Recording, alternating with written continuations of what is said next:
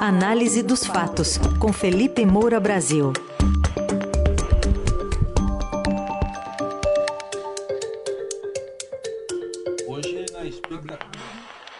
Hoje, na expectativa para o último debate nessa reta final da campanha eleitoral, aliás, a propaganda eleitoral termina hoje. Felipe, bom dia. Salve, salve, Ryzen, Carol, equipe da Eldorado FM, melhores ouvintes. Sempre um prazer falar com vocês. Sextou, 28 de outubro de 2022. Estamos às vésperas de um momento decisivo da história do país. A final da Libertadores entre Flamengo e Atlético Ah, bem que eu imaginei que ia ser isso. Pois é. Tá tirando o sono de muita Eu- gente. o campeão vai ser rubro-negro, viu, Felipe? Pode anotar aí. Não resta dúvida Pode disso. anotar que eu tenho certeza disso. Vamos ver se a torcida vencedora vai votar no domingo. É, pois é. Bom, Felipe, eh, falando aí nesse clima, né? Hoje a gente tem então o último debate da eleição às nove e meia na TV Globo. A gente teve também o ex-presidente Lula divulgando um documento ali com linhas gerais sobre seus planos para o governo, caso seja eleito no domingo, embora sem detalhar qualquer um dos itens, né? Foi visto com ressalva pelo mercado. E, por outro lado, um, um comitê ali, né, aliado ao presidente Bolsonaro, que já está falando que eh, deveria ter um adiamento da eleição, ou ainda uma saída aécio, né, de, de um pedido de audi- auditoria, dependendo do resultado do que sair das urnas, como ocorreu em 2014, enfim. eh, além da preparação de ambos, né, para esse compromisso de hoje à noite. O que, que você espera para essa sexta-feira? Olha, essa sexta-feira deve ser uma sexta-feira de preparação para o debate. Eles estão bem concentrados, Lula, Jair e Bolsonaro. Cada um sabe que foi atropelado no último debate em um tema, o Bolsonaro em matéria de pandemia, o Lula em matéria de corrupção. Geralmente o último debate é mais engessado, é mais ensaiado. Quer dizer, você tem discursos ali muito decoradinhos, já estamos no final da campanha, todos já sabem qual é a cartada do adversário, é difícil se criar uma surpresa, embora, claro, os marqueteiros busquem frases de efeito, porque, veja, é, você só vai ter 24 horas na prática, talvez umas 30, né, 24 horas e mais um pouquinho, porque tem o finalzinho da noite sexta, amanhã de domingo, para você explorar o recorte das falas é, dos candidatos nesse debate. Cada campanha, evidentemente, faz um recorte de acordo com a sua conveniência. Então, assim, é preciso ter uma estratégia publicitária até. Quer dizer, o Bolsonaro encaixar uma frase de efeito, ele que está atrás nas pesquisas, ele precisa ir para cima, é que tem a ver com alguma demanda reprimida da população, que seja um ponto fraco do Lula, que possa criar uma rejeição. E aí são 24, 30 horas martelando aquilo nas redes sociais, disparando pelo WhatsApp, mas eles certamente estão se preparando para responder sobre os pontos mais sensíveis. É, as pesquisas qualitativas ali do QG do Bolsonaro é, mostraram que o presidente está com dificuldade de crescer em razão daquele medo é, do eleitor de que um eventual governo, é, se ele for reeleito, desvincule o aumento do salário mínimo e das aposentadorias da inflação. É, isso foi muito explorado pela campanha petista. Aliás, até ontem à noite, o Fernando Haddad, no debate com Tarcísio Freitas, afirmou que o Bolsonaro é, vai manter uma política de não dar o ganho real para o salário mínimo e que o Lula, se for eleito, vai garantir a, a valorização. O Tarcísio é, já está repetindo, né, repetiu a, a promessa do Bolsonaro é, de que o salário mínimo e as aposentadorias vão ter sim um aumento acima da inflação. Tudo isso derivou da revelação da Folha, né, do, do plano do ministro Paulo Guedes de alterar essa política de reajuste do salário mínimo e das aposentadorias, e o, o PT é, foi para cima, foi com tudo a respeito desse tema. Então, assim, não duvido nada é, de que Jair Bolsonaro, se tiver a oportunidade de falar primeiro a respeito desse tema, ou mesmo se for falar de outro, ele já inclua é, uma acusação de que o Lula está mentindo a respeito disso e já tente se antecipar a esse tipo de ataque. É, um ponto sensível aí da campanha do Jair Bolsonaro nessas últimas semanas, uma campanha que sofreu um desgaste com é, a declaração do Bolsonaro sobre as meninas venezuelanas, ele insinuou a prostituição, depois veio essa questão, e depois ainda veio o escândalo do Roberto Jefferson. Vamos ver se o Lula realmente vai pautar isso nesse debate, a reação a tiros e granadas contra a Polícia Federal, que foi lá na casa do velho aliado do Bolsonaro para levá-lo de volta à cadeia depois que ele desrespeitou ali reiteradamente as medidas restritivas estabelecidas. Então, Bolsonaro tentou sair das cordas com essa história aí que a gente analisou é, ontem e dias atrás, falando até que o terceiro turno já começou, das rádios que não teriam veiculado as inserções da campanha do Jair Bolsonaro. Agora você veja que ontem houve uma arrefecida nisso. É, a gente precisa ver se hoje, ao longo do dia, sábado, é, vai ter a apresentação do recurso que a campanha prometeu. Às vezes se promete entrar na justiça, apresentar recurso, só para, é, no momento de comoção nacional em torno daquele tema, é, se deixar a impressão de que ainda vem coisa por aí, de que ainda vem substância, e depois isso vai meio que morrendo. Mas é, vamos ver se eles vão apresentar substância dessa vez, porque foi o que faltou ficou só naquele relatório de monitoramento por streaming. A gente sabe muito bem que isso não verifica o que foi veiculado na transmissão efetivamente radiofônica. E a impressão que a gente teve ontem, com apurações, etc., é que a turma do Centrão e das Forças Armadas não embarcaram é, numa iniciativa golpista, não aderiram a um movimento que po pode, em tese, resultar nisso.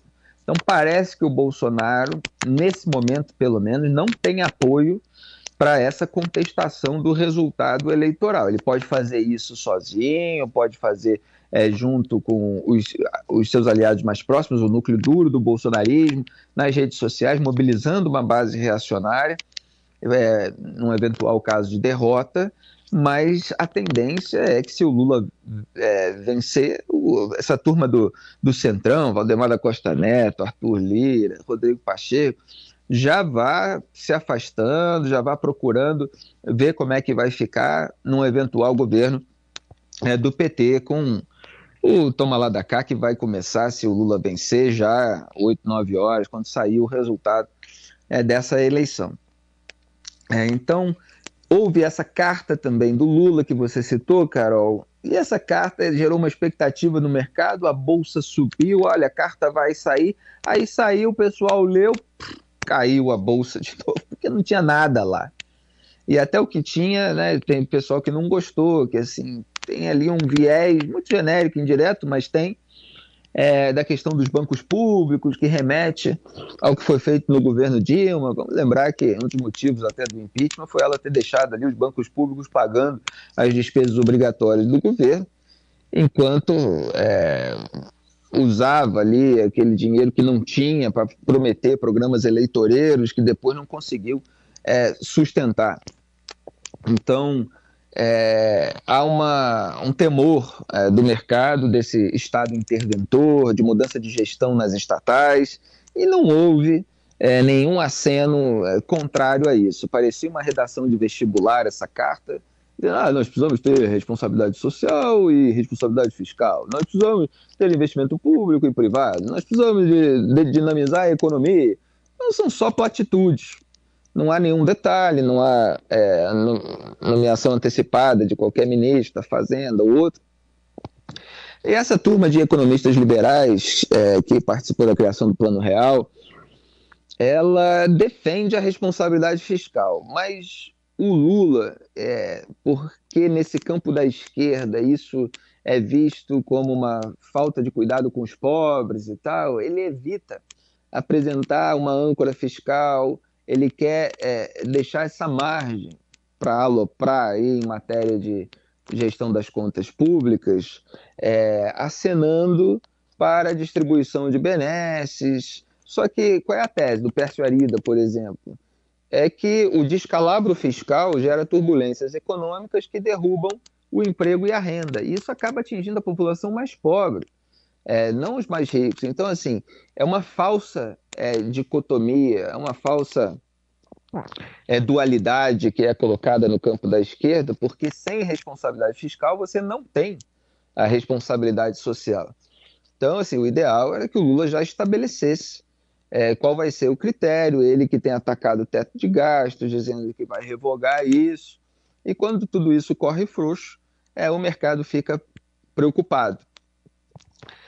Vamos ver se ele vai, no debate, é, detalhar mais um pouco isso, embora a gente ache bastante difícil. Talvez o Bolsonaro explore mais uma vez a falta de indicação do nome de um ministro, dizendo que o governo dele é mais previsível, porque é o atual, é a continuidade, é com o Paulo Guedes. Paulo Guedes, aliás, que anda dando umas declarações, né?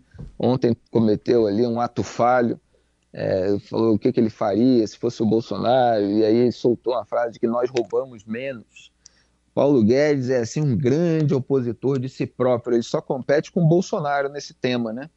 E ele tem feito vídeos aí também tentando é, desfazer é, esse mal entendido, supostamente, né, que veio desse plano. Então está prometendo dar aumento acima da inflação para o salário mínimo. Então você tem todos esses é, preparativos, é, eles devem chegar bem ensaiadinhos aí. É, não sei se alguma coisa de São Paulo vai entrar, né? Teve essa polêmica que foi explorada pelo Haddad ontem no, no debate, é, duas polêmicas, né? Uma acusou ali o ex-ministro da Infraestrutura, o Tarcísio, é, de ter atuado mal pra, na gestão da crise de oxigênio em Manaus, né? Que enviou pela estrada, podia ter enviado por, por avião, aí o Tarcísio disse que aquele material, oxigênio, é, não pode ser enviado por, por avião e tal, então assim, foi um foco muito específico dentro desse campo sensível para o bolsonarismo, que é a pandemia. O outro foi a questão de um integrante da campanha do Tarcísio ter mandado um cinegrafista apagar imagens daquele tiroteio em Paraisópolis, por onde eles estavam passando. E o Tarcísio falou que esse negócio é, de mandar pagar a prova, a gente tem que confiar na polícia, tem que entregar para a autoridade policial. E o Tarcísio foi defender o, o seu colega e, e acabou deixando margem é, para esse discurso é, do Tarcísio. De, você não pode destruir prova, né? E não pode mesmo. Tarcísio falou ali, não, mas era intenção de proteger as pessoas é, da, dos criminosos, etc mas isso me parece mais local. Agora, como, o, como São Paulo é o maior colégio eleitoral do Brasil e está muito em disputa entre Lula e Bolsonaro, com Bolsonaro na frente, mas o Lula não pode deixar se distanciar muito, de repente algum tema local pode aparecer também. É mais ou menos isso. Para o debate de hoje, eu acredito muito que eles estão é, decorando certos discursos, certas falas, para entrar num recorte de vídeo que vai ser disseminado e alguma frase de efeito, eventualmente até o gestual. Da última vez teve aquela mãozinha no ombro é, colocada pelo Bolsonaro no Lula. É, vamos ver se vai haver algum momento assim circense também, mais teatral. Muito bem, tá, tá aí toda a expectativa para o debate de logo mais à noite e o Felipe Moura Brasil também estará conosco no fim de semana nessa cobertura da hora da decisão, aí no caso da eleição mesmo. Obrigado, Felipe. Até domingo. Muito obrigado. Será um fim de semana repleto de emoções. Espero que os rubro-negros comemorem muito e que sejam os rubro-negros do Rio de Janeiro para compensar o que quer que venha de ruim aí, é, como resultado é, dessa eleição e tomara, pelo menos, que haja paz, porque vem a Copa do Mundo em seguida, é um momento que o Brasil deveria se unir e quem sabe isso arrefece os ânimos depois de tanta guerra. Um grande abraço a Tchau. todos, bom fim de semana.